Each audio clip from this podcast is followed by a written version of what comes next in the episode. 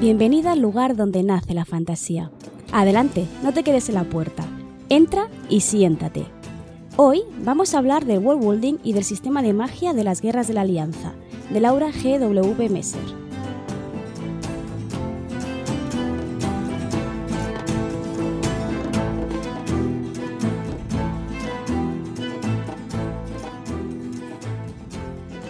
Bien, para hablar sobre este tema no voy a estar sola, sino que he traído a la autora de la obra. Hola Laura. Hola Tati.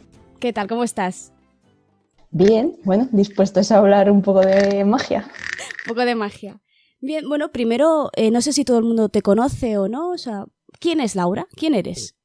Según mi título de la universidad, soy graduada en química, pero a mí siempre me ha gustado mucho escribir entonces, bueno, llevo, yo qué sé, desde los 11 años escribiendo y, al final en estos últimos tres años es cuando he intentado ser un poco más constante, que era lo que siempre me había faltado en la vida, un poco de constancia. Y es entonces cuando empecé a escribir la trilogía de las guerras de la Alianza. Trilogía que ya tiene hogar, ¿no? Los tres, Las tres entregas. Sí, las tres entregas van a estar con Ediciones Freya. Está muy bien. Además de química, también eres esgrimista. Sí, practico esgrima histórica. Bueno, ahora hace tiempo que no, cuando me mudé a Barcelona, pero he pertenecido a la sala de esgrima histórica del Batallador en Zaragoza, que se lo recomiendo a todo el mundo. ¿eh? Hombre, para escribir fantasía, escribir batallas, seguro que te ha ayudado un montón. Un montón, un montón. La verdad es que no sabes cómo son las espadas hasta que te dan con una en la cabeza. de hecho, tengo por la web un artículo tuyo antiguo. sí. ¿Verdad? Lo, pondré enlazado sobre cómo escribir escenas de acción eh, realistas, ¿no? Lo, típico de no, que no claven la espada en el suelo porque eso no tiene sentido, ¿no? Sí, la verdad es que eh, ¿por qué le vas a destrozar la punta a lo que te puede salvar la vida? O la típica escena en la que los enemigos ahí están súper con las espadas cruzadas y se dedican a hablar. Por Dios, no hables, mátalo. la verdad es que es algo que he notado, ¿eh? Cuando leía mm, Las Guerras de la Alianza, em, las escenas de acción, acción parecían sacadas de una película, es decir, me las podía imaginar y eran del todo coherentes. ¿eh? Así que doy, fe, de eso. Yo antes de ponerme a escribir lo, que hacía era pensar la coreografía y me ponía a dar vueltas por la habitación. Entonces supongo que si alguien tiene una cámara oculta se habría reído mucho a mi costa. Entonces, ¿todo lo que hacen tus personajes o casi todo lo practicas en casa? De acción me eh, refiero, porque Cuervo, Cuervo hace muchas cosas que no son de todo acción. solo, las peleas están coreografiadas, el resto es, eh, pura fantasía. Pura fantasía. Vale, eh, sobre tu faceta más de escritora, que ya podemos hablar de escritora profesional, ¿cuántas obras tienes publicadas de momento? Pues de momento solamente está la primera parte de la trilogía, Las Guerras de la Alianza, y después en antologías de relatos tengo uno en la antología de Katana, una antología samurai, también con ediciones Freya, que es un relato que, bueno, se me da muy mal poner títulos, lo llamé Acero, y bueno, va de, eh, de un futuro en el que hay megacorporaciones espaciales y digamos que el sistema social es un poco que recuerda a, los samuráis de, Japón. Y luego también tengo otro en la antología de mentes oscuras y brillantes, sí, oscuras y brillantes, brillantes y oscuras, nunca me acuerdo del orden, de, de Gela Ediciones, y que se llama Susurro Vegetal, y este sí que es más científico, porque tiene a dos, eh, doctorandas un poco, un poco liadas eh, en lo que están haciendo. vale. Dejas ahí un poco con la intriga. Sí, es que es terror, entonces no se puede contar demasiado. No puedes contar demasiado. Esta parte, bueno, la parte tuya de, de ser química, de esta parte más científica, ¿afecta en algún momento a tu escritura? Pues yo creía que no, pero la verdad es que hay alguna cosilla en plan científico que siempre me gusta meter. Por ejemplo, en, el relato de terror quise hacer un poquito de, hablar sobre las condiciones que hay en la, en la ciencia, por ejemplo, en este país, lo precario que, que es todo. Al final el límite de palabras no me dejaba centrarme demasiado en eso y tuve que centrarme más en la historia, pero ahí sí que quería hacer un poquito de, bueno, meter la pullita. y, y, bueno, la verdad es que en el resto no mucho, siempre intento poner, aunque sea un poco de, de pensamiento científico, en, en, plan de avances, pensar, eh, evolucionar un poco de innovación, que al final es lo que me gusta a mí de, de la ciencia y la química. Y el sistema de magia de las guerras de la alianza está basado en un principio científico o, físico, digamos. Mm, vale, lo más adelante lo explicas bien, porque yo me he quedado con muchas ganas de conocer más de este sistema. ¿eh? ¿Y qué tienes en el horizonte? ¿Qué próximas publicaciones van a salir tuyas, aparte de, de la saga? Bueno, pues sobre todo la saga, al menos es lo que, lo que está seguro. En marzo saldrá la segunda parte, Las Guerras de los Cuervos. Y en octubre saldrá la tercera, que no se ha revelado todavía el título. Y bueno, yo sigo escribiendo. Ahora estoy escribiendo la precuela del relato de la antología Samurai, porque me quedé con muchas ganas de, de seguir con esos personajes y darles un poco más de historia. Bueno, de darles la historia que habían tenido antes de ese relato.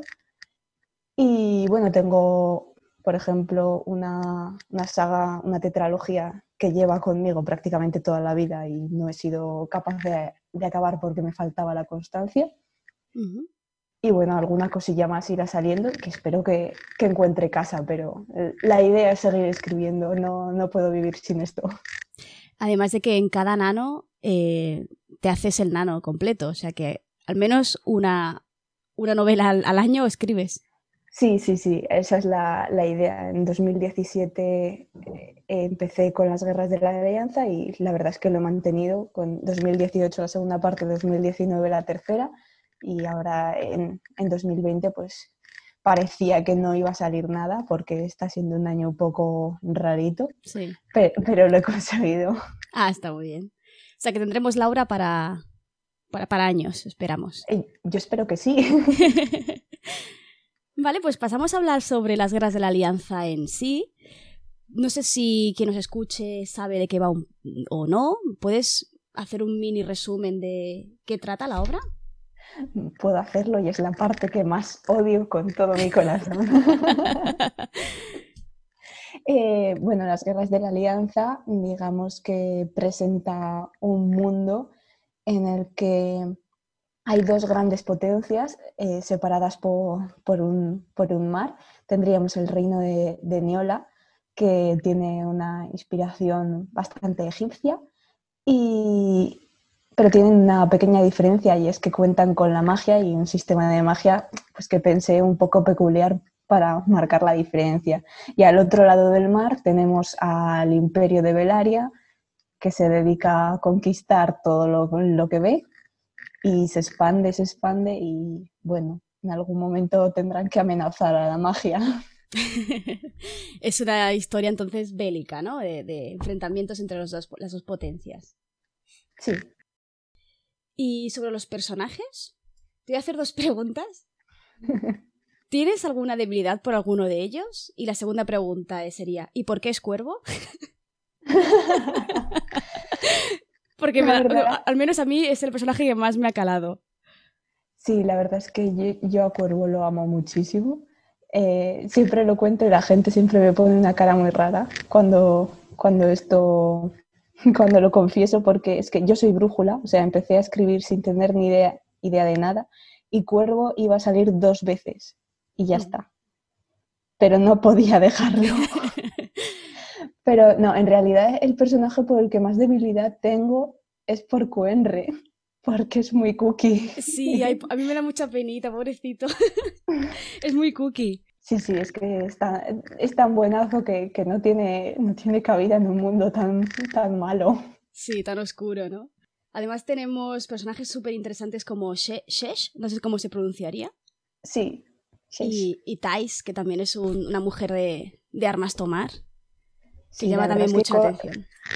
Contáis lo que quería era pues darle un poco de, de vuelta al, al, típico personaje femenino que, que se suele encontrar, porque al final es que Thais es todo lo malo, es, es una bruta, es mal hablada. y bueno, luego tiene pues sus problemas un poco con, con la bebida y siendo un poquito racista, pero bueno. A mí me llama mucha atención que introdujeras temas eh, tan comunes, ¿no? Como el alcoholismo de Thais, que es muy evidente, o, o eso, ¿no? El, cómo el mundo puede oscurecer eh, el alma de las personas, ¿no? A, a, medida que, se avanza, la trama. Me ha parecido muy interesante cómo lo trabajas con los personajes. Sí, al final es que son los personajes los que tienen que llevar ese tipo de cosas. Si lo cuentas en la trama, mm, parece que sea el narrador el que está dándote ahí, esto no se hace, esto está mal. Digo, no, prefiero que, que sean los personajes los que lo muestren y tú ya juzga qué te parece, que está mal, pero júzgalo. Claro, porque no, puedes darlo todo masticado ¿no? al lector, si no el lector se aburre. También es normal. Con esta, con esta obra, ¿hicisteis una campaña bueno, publicitaria o de, de promoción de la obra bastante interesante? Sí, y yo hubo un momento en el que me asusté mucho porque justamente en esas fechas estaba Victoria Álvarez anunciando también que tenía una novela de fantasía. Y era como, la gente se va a pensar que es de Victoria porque ella es una señora muy tocha. pero, pero al final estuvo muy chulo, estuvo muy guay. Eh, Lucía la verdad es que se luce con las ideas que tiene porque, y además es que estuvimos mirando hasta el más mínimo detalle, mirar eh, cómo hacer el papel para que tuviera el acabado este así antiguo, buscar la cera, el, lacre para los sobres, el sello. a mí me, encantaba. Sí, yo recuerdo que me, estalló la tele con un montón de gente que recibía estos sobres y yo pensando, pero a ver, ¿qué, demonios está pasando? es misterioso. Sí, sí, no, la verdad es que fue un, un mecanismo de marketing muy, muy interesante, ¿eh? Porque llamó la atención enseguida. Sí, y además es que venía con mapa. Claro, bueno, el mapa, a mí me encanta. El... Siempre que aparecía alguna ubicación, yo me iba corriendo al mapa para buscarlo, bueno, porque siempre he sido muy fan de los mapas. Sí, yo también. Yo creo que los que nos, las personas que nos gusta la fantasía es como tiene que haber un mapa. Sí, sí, sí, sí, sí. Además de que, claro, yo entiendo que es porque es una trilogía, pero esta primera obra solo se sucede en tres localizaciones como mucho. Y al principio dije, pero a ver, ¿dónde están? Porque queda justo en el medio y no las encontraba. No pasa nada, luego se moverán. Sí, es lo que me he imaginado. no, pero está muy chulo, la verdad. Te, te sabes situar muy bien. Con el mapa, digo. Sí. Vale, pasamos a explicar un poco el world building detrás de esta obra, que como sabes, eh, yo, a mí me encanta, igual que a ti, intuyo, por lo que has hecho con esto, ¿no? Porque las dos potencias tienen formas de vida totalmente distintas, ¿no? Y dos sociedades que son contrarias en muchos aspectos, aunque sí que les une algo que es el racismo o esta, este nacional, nacionalismo que tiene cada, cada una de las potencias, ¿no? Sí, la verdad es que sí, porque al final eh, tienen eso en común y es lo que las enfrenta todavía más. No son capaces de ver más allá de, quiénes son ellos. O sea, nosotros somos los mejores, no, nosotros somos los mejores. Tenemos la magia, tenemos, a, tenemos nuestro desierto y como tenemos la magia podemos hacer lo que queremos con él. Eh, pues empecemos con Niola, por ejemplo, que es el, al menos el que más se, se ve en, la, en esta primera entrega cómo, o sea, el mundo de Niola es muy, muy particular, ¿no? Porque está todo organizado con, parejas, con aliados. Sí, la verdad es que eh, quería eso, tener, bueno, partió todo de la idea de ¿y qué pasaría si la magia, para hacer magia necesitas a otra persona? Y a partir de ahí pues intenté trasladar eso al, al resto de la sociedad para que tuviera sentido. Entonces, Tampoco se ve mucho en la historia, pero estuve pensando en cómo era la educación, porque para ellos la, educación es súper importante. Tienen que eh, estar educados en, bueno, en unos principios básicos para conocer su historia, que es además lo que los hace ser tan nacionalistas, digamos. Sí. Y, y después ya los unen para siempre a una persona que va a ser su compañero mágico y con esa persona es con la que aprenden a hacer lo básico de, magia, a comunicarse, a, pues, a, vivir pegado a otra persona para siempre. Y después, según la, digamos, la, la fuerza que tengan en esa, en esa unión, la fuerza que haya en, en su magia, son destinados a, a, una especialización u otra. Los más fuertes van siempre al ejército y los demás pues se dedican a otras tareas, a la agricultura, a la ganadería, comercio, sobre todo se habla mucho de, textiles, y porque al final es lo, como lo que se ve de ellos, lo que, lo que exportan, digamos. Y una de las cosas más apreciadas es precisamente eso, los textiles, por la calidad de los colores que tienen, que lo consiguen todo pues jugando con la magia.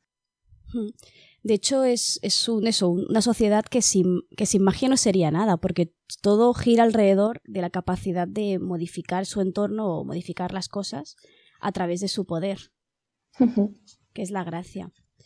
Sí, les quitas eso y, es como si no supieras nadar, se van a ahogar en el mar. Sí, sí, sí, sí. Y, y además haces muchas referencias a, bueno, o yo las veo a Egipto, Sí, al final eh, está ubicado en, un sitio, digamos, que, sería el mismo. Y, es eso, ellos están viviendo en un desierto a orillas de, un gran río que, domina todo el reino. Y, bueno, sí, toda, toda la estética es muy egipcia. Quería que se viera eso y, y la verdad es que como es una clase de civilización que más o menos todo el mundo conoce, es más fácil que veas un detalle y se te florezca todo en la mente al leer. Sí, sí, sí, la verdad es que así lo consigues muy fácilmente. Y luego tenemos a Valeria, que es totalmente, bueno, es diferente, vamos a decir eso. No, nadie tiene magia en, ese, en esa potencia. Sí, al final son todo eh, por el sudor de su frente. Sí, sí, sí. Y son, bueno, es claramente romanos. Sí. Porque incluso tienes em, nombres que usas en, en latín, ¿no? Para referirte a los, a los soldados o para referirte a algunas, algunas situaciones. O, o, la escena de las, de las termas, ahí lo digo en catalán, de las, del balneario. Sí, bueno, yo lo, lo había oído como termas, entonces. Ah, vale, pues lo estaba diciendo, pensaba que era en catalán. Entonces, ¿por qué, ¿por qué fijarte en Roma para crear este, a esta potencia? Mm, si te digo la verdad, porque me gustan mucho los documentales de acueductos romanos. Bueno, la inspiración que llama cuando llama, ¿no? Sí, sí, llama cuando llama y yo estaba viendo un documental de eso, de, de cómo hacían las canalizaciones los romanos y yo me quedé en plan de Dios mío, esto mola un montón, o sea, en esa época qué nivel de tecnología tenían. Hmm. Y fue eso un poco lo que me inspiró a pensar si esto de verdad ha existido, o sea, hay gente que en el pasado eh, tenía unos conocimientos de matemáticas, de física, de, la topología del terreno. Eh, y yo alucinaba y digo, ¿para qué te hace falta la magia si ya tienes a, la gente pensando? Claro. Entonces quería un poco ese choque. Entre magia y razón, ¿no? Sí, o razón o, cabezonería. O cabezonería, sí, porque no, la verdad es que en ese sentido Valeria es muy romana en todo, ¿eh? en, el concepto eh, de expansión del, del eso, del imperio constante. Eh, la verdad es que está bien trabajado. Y bueno, y además que también hay un choque muy claro entre las dos naciones por lo que respecta al papel de la mujer. Sí, porque, claro, en, en Niola las parejas lo más normal es que sean de hombre y mujer, pero pueden darse también de, dos hombres o dos mujeres. No es lo habitual, pero puede suceder. Entonces, eh, no hay, o sea, todo el mundo es igual, todo, necesitas a otra persona para hacer la magia, da igual quién sea. O sea, son todos iguales y en cambio en, en el imperio de Belaria eh, es más a lo que me temo que estamos acostumbrados que es a que las mujeres queden relegadas a un segundo plano. Y a ser un papel secundario simplemente, ¿no? Ser la esposa de o la madre de, sí. Sí. Pero bueno, ya entrado personajes a cambiar eso. Sí, sí, que ahí no entramos para no hacer spoilers, pero sí. Me encanta la importancia del color púrpura, ¿no? En ese sentido. Sí. y luego, en mitad de esta guerra, está Crobar. Sí, que digamos que son los pobres que están ahí en medio, quieren llevarse bien con todo el mundo, son buena gente, les gusta estar tranquilitos. Yo cuando salió lo de Team Niola, Team Belaria, dije yo soy Team Crobar, yo estoy en la playita tomándome un vino de chill. Y, y, sí, ellos lo que llevan años intentando es mediar entre los conflictos que, surgen entre el reino y el imperio. pero, pero bueno, igual no les va muy bien. Bueno, ya, ya se verá, ¿no? Ya se verá. Pobretes. Sí, porque se trata de, una, bueno, de una isla que se encuentra justo entre, entre las dos capitales, ¿no? Entonces. Sí, está medio camino. Hmm. Y, eso, eh, dicho pronto y mal, es una mierda en medio. sí, diremos que pasan cosas y no especialmente buenas. Sí, cortinilla de estrellas. vale, pues pasamos al, sistema de magia. Antes has dicho que respetabas un principio físico. Sí. Cuenta un poco esto. Bueno, eh, cuando se habla de la magia, normalmente hablan de la magia visible. Necesitas a dos personas para compensar las ondas y llevarlas a un lugar en el que tengan, eh, digamos, contacto con el mundo físico. Entonces, en esto yo me fijé en el, en el espectro del visible, en el espectro electromagnético, en el que tienes las ondas del infrarrojo, el espectro visible y el ultravioleta. Entonces, digamos que hay unos aliados que están desplazados hacia el infrarrojo o hacia el ultravioleta. Unos son diestros y otros son siniestros. Entonces tienen las ondas desplazadas y necesitan de otro para compensarse y llegar a, la zona del visible. Y, luego, porque digo, esto así es muy aburrido, solamente diestro con siniestro.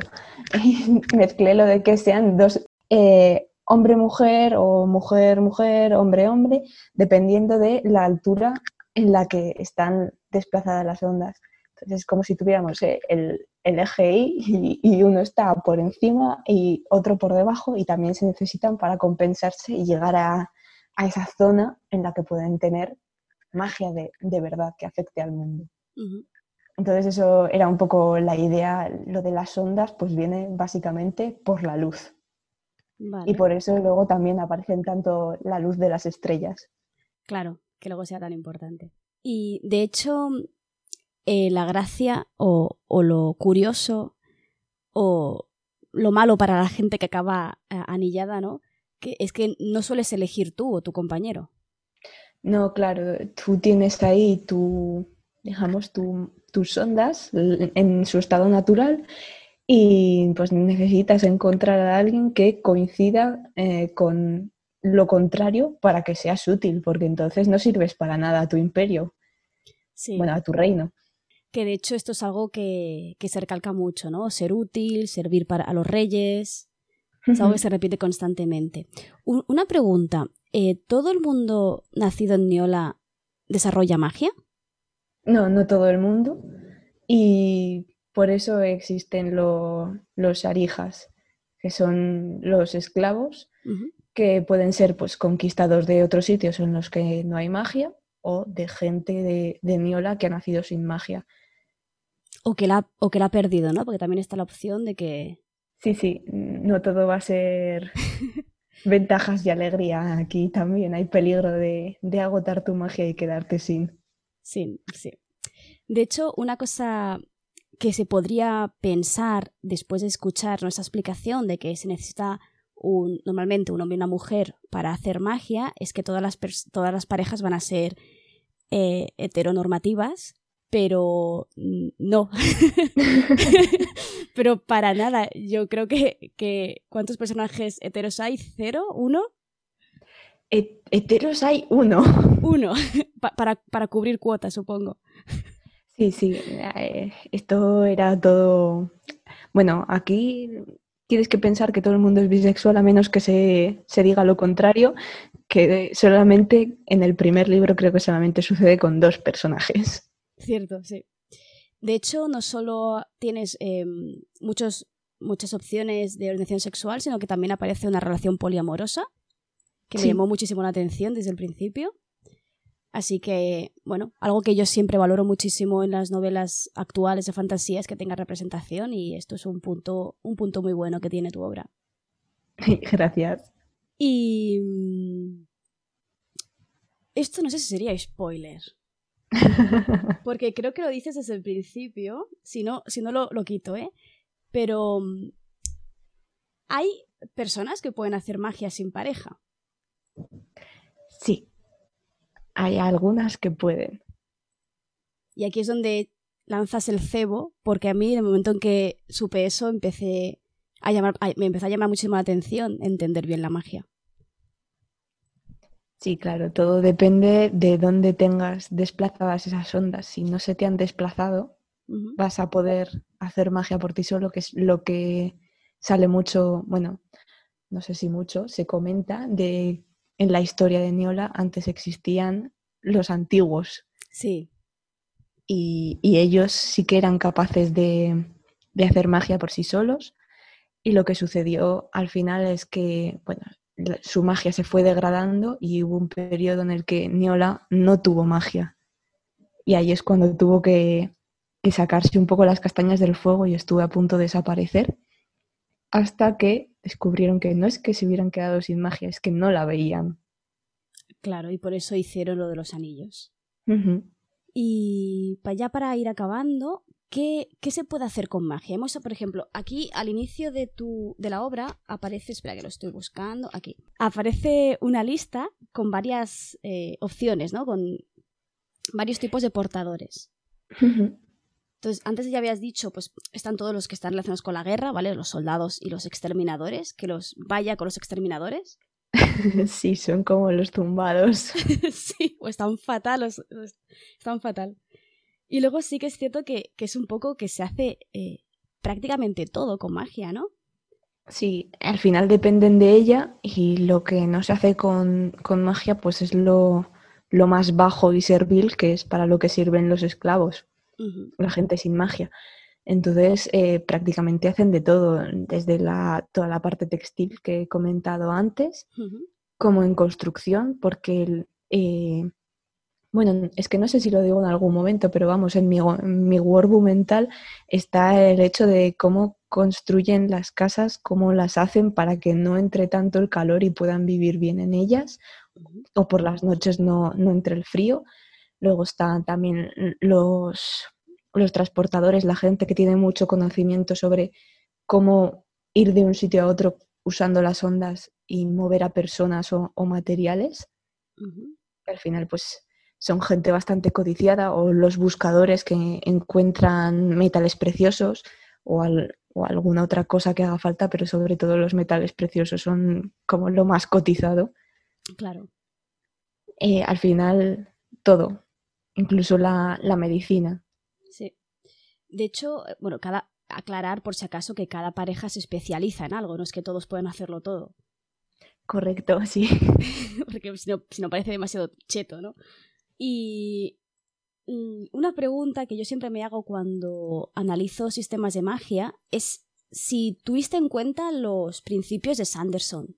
Pues la verdad es que cuando empecé con esto todavía no había leído prácticamente nada de Sanderson. Me parece que había leído solamente el Antris. Entonces, cuando empecé, mm, no tuve en cuenta nada, solamente quería que fuera algo lógico y, que tuviera sus pegas. En plan de, no es magia que dure para siempre, es como un músculo, algunos lo, lo entrenan y pues llegan hasta X límite que depende pues de, la pareja, del entrenamiento que haya tenido y todo. Tiene su tiempo de recuperación y si te pasas de la raya te quedas sin magia y te conviertes en un inútil y un esclavo. Entonces, supongo que, tiene sus pegas y lo tienen que tener en cuenta. Hmm. No, de hecho lo que te iba a decir es que haciendo así un análisis un poco superficial, porque solo he leído el, la primer, el primer libro de la saga y entiendo que en los siguientes vas a hablar mucho más de la magia, espero. Eh, yo, yo creo que sí, o sea, yo creo que tienes una limitación muy clara y es que sin pareja no puedes hacer magia. Además, si tu pareja está demasiado lejos o si tu pareja no tenéis una buena conexión o lo que sea, no puedes hacer magia, ¿no? También tiene un coste porque entregas, es como si eso, como si pudieras gastar tu magia y pudieras acabar convirtiéndote en un en un atma, creo que ponías por ahí que se llamaba Sí. Sí, ¿verdad? Y luego sí que me quedaría la parte de la, de, la debilidad por acabar de, entender, pero sí que yo creo que es lo mismo, en el sentido de, eres débil, en el sentido de, si matan a tu compañero, e, eres un inútil, sin más. Sí, sí, sí. Bueno, empieza la historia eh, con eso, con, con QNR, que ha perdido a, su compañera y, y, bueno, es que no solamente era su compañera, era su amiga desde la infancia, era su, una de sus parejas y de repente lo ha perdido todo. Entonces es como, ¿y ahora qué va a pasar? Y está en mitad de una guerra y le obligan a aliarse con otra persona. Y es un choque muy fuerte. O sea, en, un momento pierdes la, prácticamente a la mitad de tu vida hmm.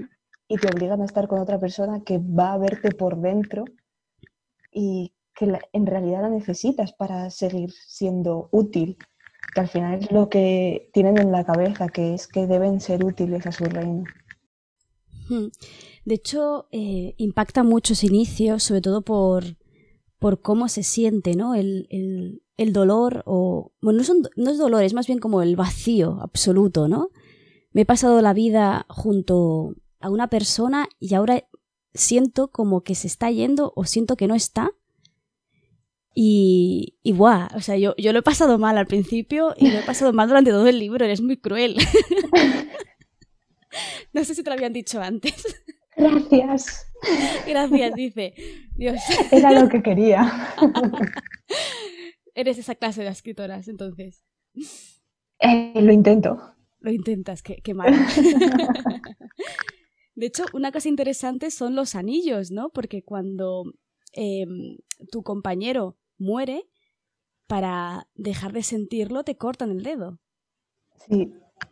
Y entonces eh, encontramos personajes que igual le quedan pocos dedos. Sí, bueno, Thais, en la parte en la que es aliada con, con QNR, le quedan dos dedos. claro. Entonces, eh, tenía que pensar muy, muy bien, acordarme de en qué mano le quedaban dos dedos para pensar, ah, con esta no puedes coger muchas cosas, porque es como una pincita de cangrejo. Claro, claro, claro. Bueno, son cosas de, coherencia que luego tienes que tener tú en cuenta. Pero sí que, sí que impacta. De hecho, en, con el libro, no sé si eras, creo que sí, ¿no? Que, dabais las, las ilustraciones con la, con la compra del libro. En la preventa venían las, al final lo conseguimos porque era uno de los objetivos de la preventa y, llegamos a conseguir las ilustraciones de los personajes. Mm. Y bueno, tuve que poner en las indicaciones del dossier para, para Jean, la, ilustradora, Eicini, que es maravillosa, eh, pues que tuviera en cuenta qué dedos le faltaban a cada uno. Claro. Y bueno, yo creo que más o menos hemos podido hablar bien del sistema de magia sin hacer demasiados spoilers. No sé si te queda, ¿quieres comentar algo más? Mm, no, la verdad es que vamos a dejar misterio para segundas partes. Segundas partes. Bueno, a mí el hecho de que la segunda parte incluya a las guerras de los cuervos, ¿has dicho que se llamaba? Sí intuyo que, bueno, que solamente mi, uno de mis personajes favoritos saldrá bastante, así que estoy contenta. si quieres para cerrar, puedes, eh, no sé, decir dónde te pueden encontrar, dónde te pueden comprar. Sí, pues em, mi Twitter es lauragwms. Me parece que en Instagram tengo puesto el mismo nombre, pero como no miro mucho Instagram, pues tampoco me entero demasiado. y, y bueno, en ediciones Freya, en su página web podéis encontrar eh, el libro de las guerras de la Alianza, también la, antología de, Katana, que está muy interesante, tiene relatos muy, muy chulos. Y en, ediciones Gela está también la antología de mentes oscuras y brillantes. Vale, yo la recomiendo muchísimo, de verdad. Tengo la antología Samurai pendiente, pero ya, ya me la leeré, porque la verdad me ha dejado con ganas de más, de, conocer más cómo escribes y de los mundos que creas, la verdad. Y bueno, ya está, lo dejamos por hoy. Te recuerdo a ti que estás escuchando esto que te puedes suscribir a mi newsletter para recibir cada 15 días un correo con consejos de escritura, sobre mitología y un poco todo lo nuevo que he ido sacando, porque no solo estoy en este podcast, sino que estoy junto con Laura y más personitas en la palabra errante. Y te recuerdo por último y que para mí, como ya sabes, es siempre lo más importante, y es que en este pequeño rinconcito de Internet, siempre, siempre vas a ser bienvenida.